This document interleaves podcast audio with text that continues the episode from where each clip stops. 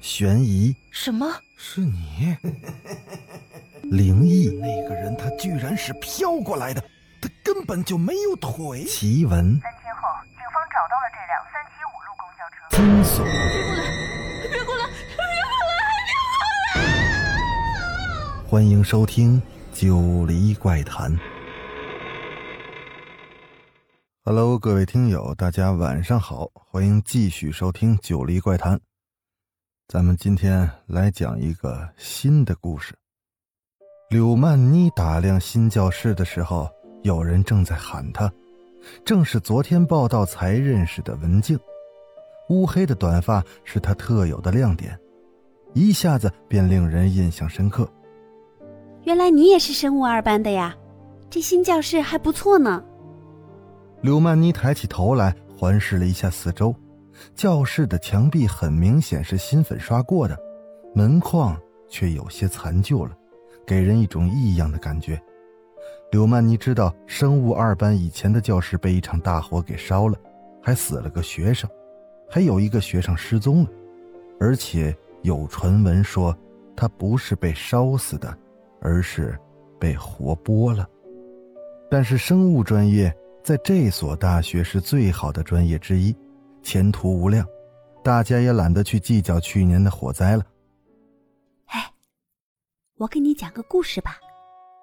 去年有个叫米露的学姐，路过失火的教室时，听到很凄惨的尖叫声，她忍不住偷偷往里面看了一眼，竟然看见穿白衣的刘教授拿着刀子在剐肉，一层又一层。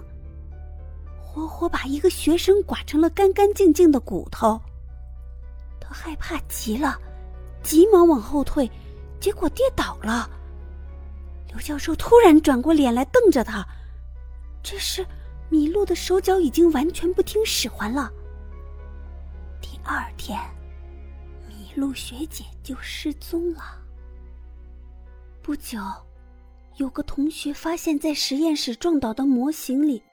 竟然是一副完整的骸骨，一些碎肉还残留在上面，那是麋鹿的肉。刘曼妮听得脊背有点发凉，她摇了摇头，表示不可相信。我可不是瞎说，你忘了？也就是去年，咱们系的刘教授在国际生物研发会上展示出的完美人形，还拿了大奖。后来爆料说，那里面其实是一具尸体。刘曼妮想了想，确实有拿大奖这么回事当时新闻还大肆的宣扬了一番，于是这所学校凭借这个原因，还屁颠屁颠的挤进了重点之列。但是柳曼妮仍然觉得是不可思议，但是她不想多想了，她家里条件不是特别好。因为姐姐辍学，自己才能有钱交学费，属实是不容易，还是好好读书才是要紧的。不过，突然间他感觉有一股凉飕飕的风吹了进来。搬到宿舍时，里面只有三个人，除了他，还有李娜和文静，另外一个人不知道为什么没来报道。不过人少点，住的也自在。刘曼妮身体不是特别好。一股潮湿的味道呛得他推开了窗户，一股清凉的风立马吹了进来。可是看到窗外的风景时，柳曼妮傻眼了。这栋朝西的宿舍楼后，竟然有一座荒山。惊讶的是，往上看去，那上面还有一些不规则的木桩，就像是乱坟一样。柳曼妮把窗户关上，朝室友李娜主动搭讪。嗯，这外面的山上有什么？那是生物班级研究的废品处理，都是一些动物或者没有利用价值的人的尸体，一般人不敢去的。我听学长讲了一个故事，去年在火灾里失踪的那个人是他的朋友曲小天，其实他根本就没死。之后他们还见了一面。当初那间教室失火的时候，他和刘教授被困在里面。门打不开，也没有人进来救他们，直到有一个叫米露的女生闯进来，他们才松了一口气。原本以为自己会获救的，结果米露竟然操起一把巨大的剪刀冲向了刘教授。不知道他们之间有什么样的深仇大恨，米露竟然残忍的一刀一刀的刺向刘教授。曲小天吓坏了，拔腿就跑。之后啊，为了稳定大家的情绪，校方派人冒名顶替刘教授，颁奖的时候都是那冒牌的刘教授去领的。现在的刘教授是假的，真的早就死了。柳曼妮觉得这事儿有点蹊跷，故事的版本都不一样呢。哎呀，别多想了，下午辅导员还带我们去参观生物实验室呢。辅导员叫何宁，是个瘦高的男生，走起路来是一瘸一拐的，看人时的眼神也总是怪怪的。柳曼妮环视实验室时，看见架子上摆着大大小小的玻璃瓶，里面装着一些形状各异却十分漂亮的骨头。哇，好漂亮啊！这些是什么骨头啊？这些都是人骨。何宁冷冷的答道，眼神告诉他不要乱碰。柳曼妮触电似的缩回了刚伸出去的手，仔细看液体中上下沉浮的骨头，不经意间竟然发现那骨头闪过了一丝猩红。不过文静看玻璃瓶的骨头时，那眼神里竟充满了渴望。最后，何宁离开时还瞥了一眼柳曼妮。语气有些僵硬。今天先到这儿，大家可以自由活动。只是潮汐的后山是实验基地，大一的新生可别去。柳曼妮总觉得何宁是吓唬人的，可是那心里还是有些不安的感觉。半夜，柳曼妮睡得正迷迷糊糊时，她发现文静正起身要出去。哇，文静。这么晚了，你去哪儿啊？文静赶紧做了个噤声的手势。嘘，我想去偷那些骨头。你要那些干什么？万一被学校知道了就不好了。告诉你一个秘密，那是我男朋友的骨头。我男朋友出车祸死后，被学校拿去做实验了，谁知竟然被残忍的把骨头抽离了。你一个人去吗？我帮你把风好了。文静点了点头，刘曼妮尾随他去了实验室。他不知道文静从哪搞来的钥匙。不一会儿，文静抱着一个玻璃器皿出来了，看不清里面的东西。我要去后山把这些埋了。我相信他在天之灵会感到欣慰的。一种贪婪的表情在文静的脸上一闪而过，只是，文静的男友是谁？有人说讲台上那个人不是真正的刘教授。柳曼妮上他的课时，认认真真的看了看他，那脸色苍白，面容清俊而消瘦，说话时伴随着一阵阵的咳嗽声。此时，文静站起来问了个问题。刘教授，听说你做出来的完美人形里面是尸体，这是真的吗？这个问题一出，立马是哗声一片，大家纷纷的讨论起来。此时，刘教授的脸色更加苍白。胡说八道，请听些流言蜚语。刘教授气得浑身颤抖，把教科书狠狠的摔在桌上，便扬长而去。文静却依旧的死死盯着刘教授刚才站的位置，脸上的表情变幻莫测，看不清是喜是悲。不过可以肯定的是，那刘教授心里有鬼。晚自习过后，柳曼妮在林荫道散步，她听到了争执声，等凑近点才发现那竟然是隔壁班的男生陆川。灯光下，他脸色显得更加惨白。他死死地瞪着眼前的女生，那女生背对着柳曼妮。不过看到她乌黑的短发时，可以确定，应该是文静。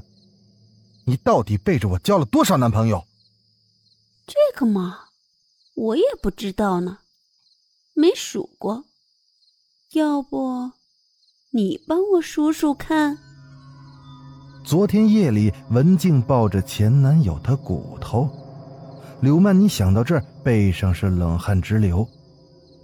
我经常送你名牌包包、化妆品，为什么有我一个你还不够呢？哼，当然不够。你能送我一个完美人形吗？陆川愣住了，在后面偷听的柳曼妮也愣住了。完美人形，到底是什么呢？文静不知道从哪拿出来一把光滑的手术刀，她一步一步的靠近陆川。那手术刀被月光渲染出一层淡淡的光晕。在这千钧一发之际，突然有人从后面拍了拍柳曼妮的肩膀。曼妮，你在看什么呢？是李娜的声音。柳曼妮立马做了个噤声的手势，再次回过头去看时，陆川跟文静不见了。快，快找文静！他刚才还在这儿，陆川可能有危险了。刘曼妮来不及解释，急切的说道。第二天，柳曼妮起床没看到文静。她一夜未归，李娜拉着柳曼妮去上课，一边咬着包子，一边含糊不清的说着：“八卦一下，咱们那个辅导员何宁跟文静交往过呢。再说，她前男友不是死了吗？”什么？柳曼妮睁大了双眼。什么？怎么可能？文静什么时候跟辅导员勾搭上了？这你就不知道了吧？文静去年休学和何宁就在交往了。邪门的很，谁跟他交往都没有好下场。何宁走路一瘸一拐的，那是因为跟文静交往的时候出了车祸。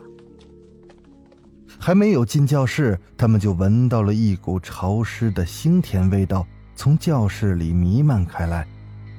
文静就躺在那儿，确切的说，像是一条虫子一样软塌塌的躺在那儿，而那脸皮不翼而飞了。除了尸体的脖颈处有细微的伤口，其余的地方是干干净净的。这是要有多高超的技术才能这么完美的剥下一副脸皮呢？血肉模糊的脸此时还不断的往外涌着脓水。柳曼妮急于呕吐，李娜则是一副目瞪口呆的样子。大家都屏住了呼吸。警方来收拾尸体时，有个矮个子的警察淡淡的说了一句。哎，去年也有这么回事儿，这他妈学校可真邪门啊！柳曼妮赶紧跟了出去。请问去年发生了什么事啊？那矮个子警察好奇的看了一眼柳曼妮。哎，当时我还是个实习生呢，听师兄们讲的，当时有间教室失了火，他们赶到时都他妈吓傻了，那教室里还残存着浓烟，一个叫……曲小天的男生吧，全身的骨头都被抽走了，就剩下一团肉了。那作案手法十分的怪异，据说那教室里当时只有两个人，他们好像是一对情侣，一个是米露，一个是曲小天可是那米露失踪了，大家还都怀疑他已经死了呢。只是那凶手也没留下任何证据，最后也只能是不了了之了。柳曼妮听到这傻眼了，这个故事已经出现了三个版本了，那么到底是谁在说谎呢？柳曼妮还想再问些什么，那矮个子的警察神色怪异，匆匆离去了。他心里的恐惧像是一株植物落地生根，迅速的生长。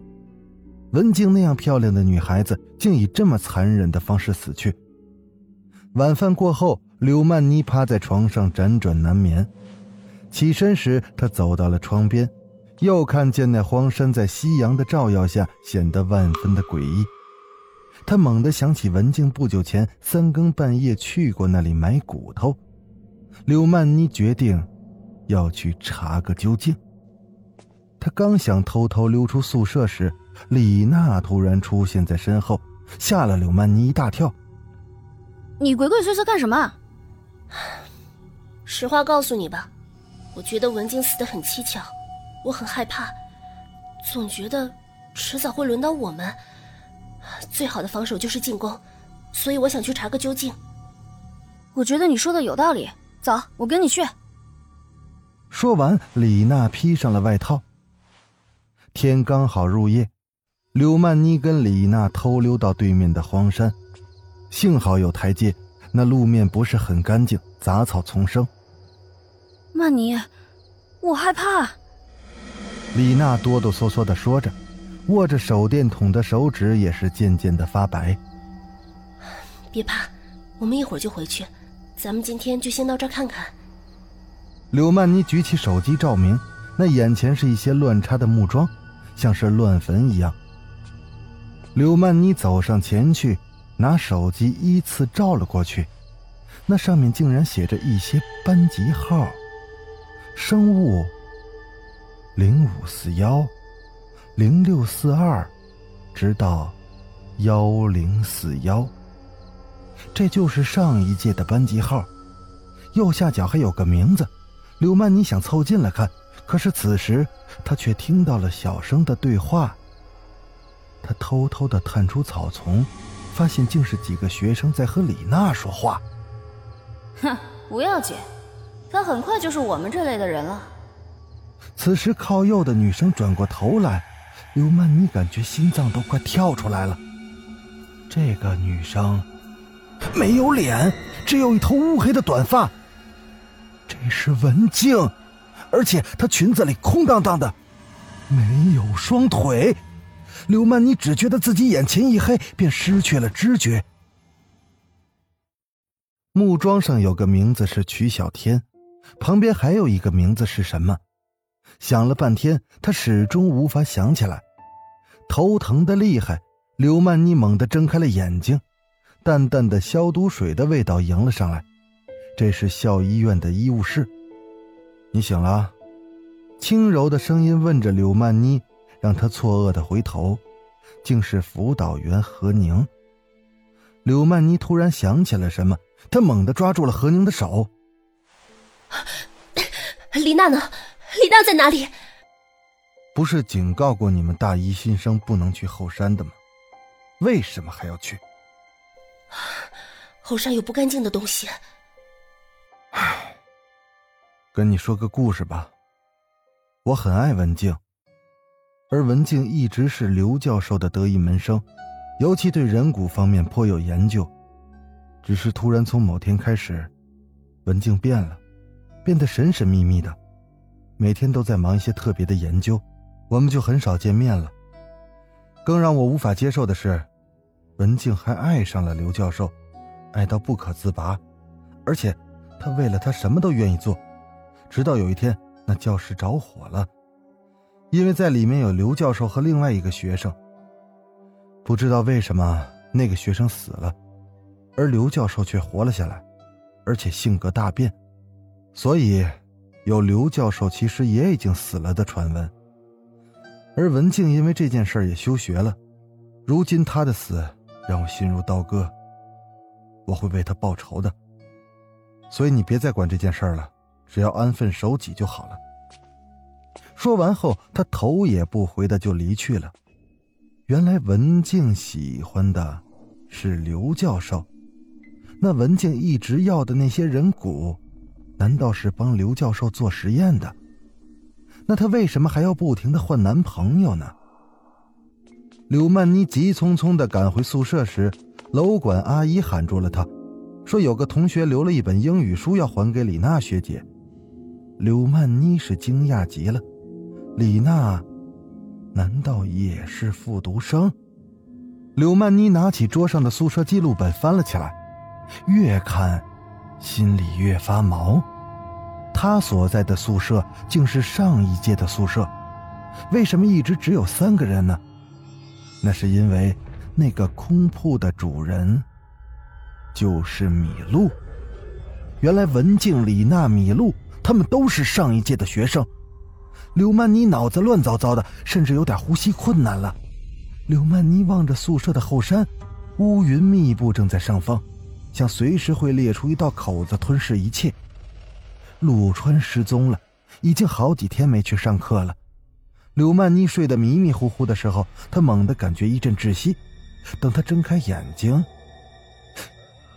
是李娜，李娜红着眼眶，那眼里写满了恐惧。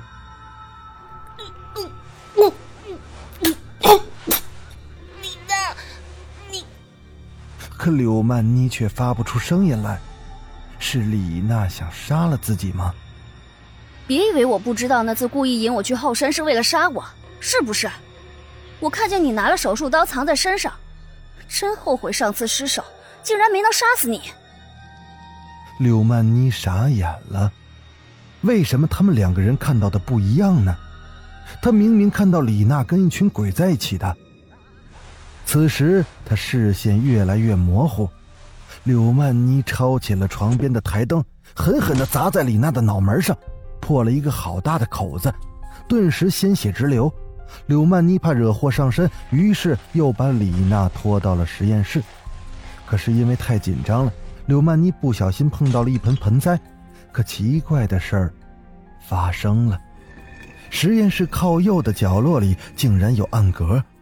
下一秒，他目瞪口呆了，里面全是接近完美的人体模型，如此鬼斧神工，这些难道都是刘教授的实验吗？柳曼妮伸手触摸了一个英俊挺拔的男生模型，可谁知这个竟是还未完成的作品，支架都还松动着，那模型的脑袋咔嚓一下掉了下来。柳曼妮暗叫不好，赶紧蹲下去检查，里面的东西，却让她触目惊心，因为那是一颗真正的头颅，确切的说，应该是头骨。上面还残存着一些碎肉，等看清时，那居然是陆川的头。柳曼妮吓得魂飞魄散，谁如此的狠心把他封在了石膏的模型里呢？莫非那个传说是真的？刘曼妮感觉自己呼吸都紧张起来，她转过头看向了那些篓子，里面竟装着石膏模型的失败品。上面还贴着“生物幺零四二”的班机号，原来西区后山的，那就是刘教授模型失败品的埋葬地。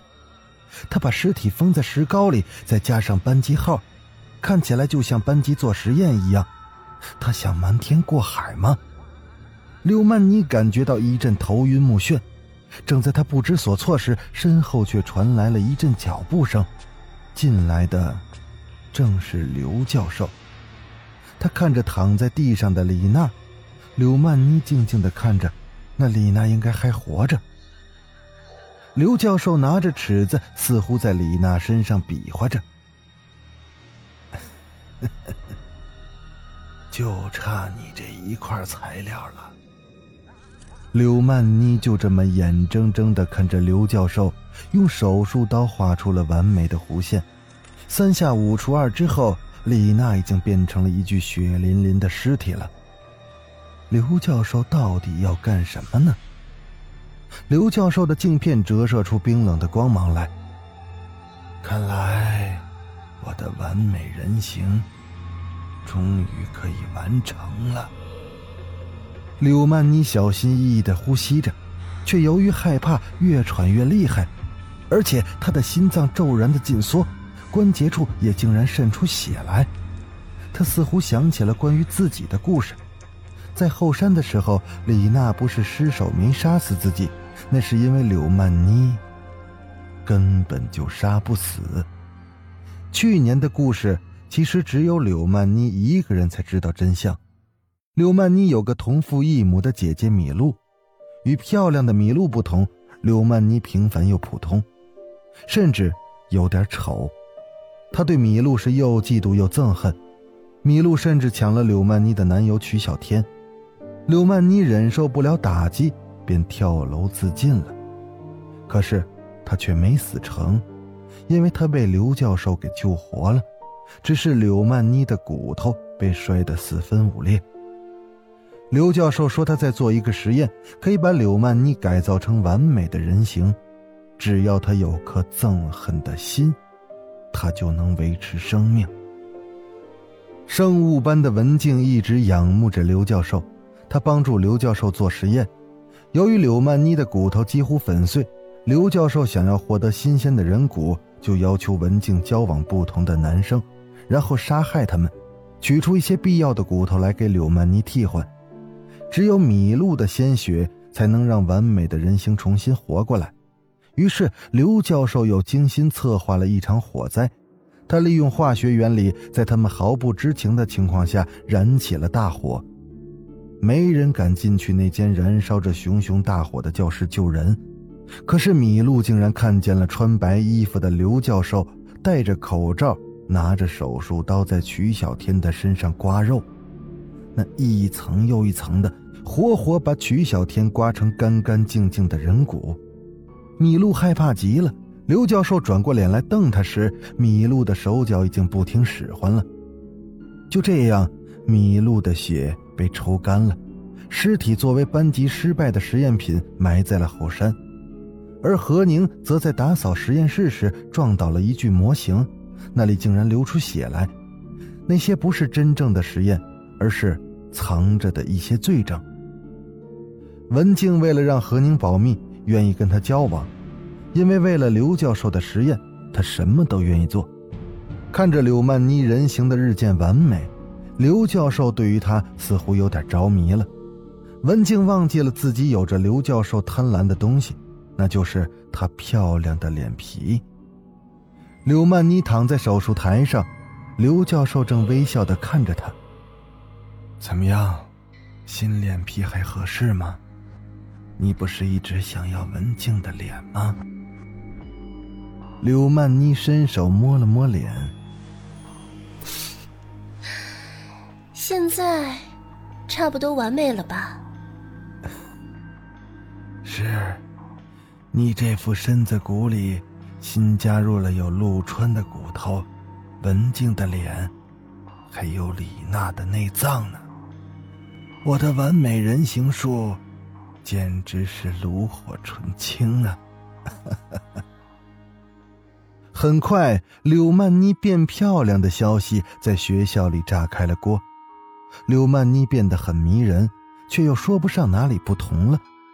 追求她的人是越来越多，都被她迷得神魂颠倒，似乎眼睛无法离开柳曼妮那张趋向完美的脸。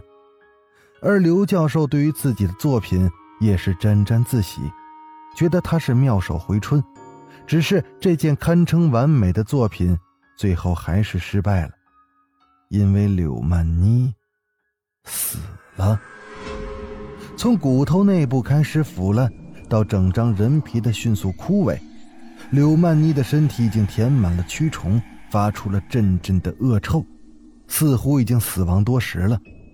这又成了这所大学的一个惊悚新闻，而刘教授竟因为这件事是一蹶不振。这件事情被校方压了下来。于是又出现了乱七八糟的版本。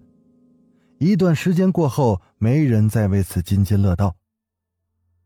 某一天，有学生撞见了辅导员何宁抱着一副完整的骸骨在亲昵的说话，可是谁都装作没有看见。深夜，何宁一如往常的那样抱着骸骨亲吻着。你一定不知道吧？我早就知道你的阴谋。自从我出车祸之后。你就偷走了我一小截脚骨。可是我已经在那上面喂了毒。不管是谁的实验，都不可能成功。而你，终将属于我。何宁眼睛里写满了恨意，他一刀一刀的在骨头上疯狂的刻着同一个人的名字：文静。没人知道学校生物系会在深夜召开紧急会议，系主任们都在重新讨论着完美人形的实验，因为代号刘这个完美人形似乎走到了尽头，必须要重新制造刘教授来稳定民心。对，你们没猜错，这个刘教授其实从来都不是刘教授。好了，这个故事就讲完了。感谢大家的收听，那咱们下集《九黎怪谈》再见。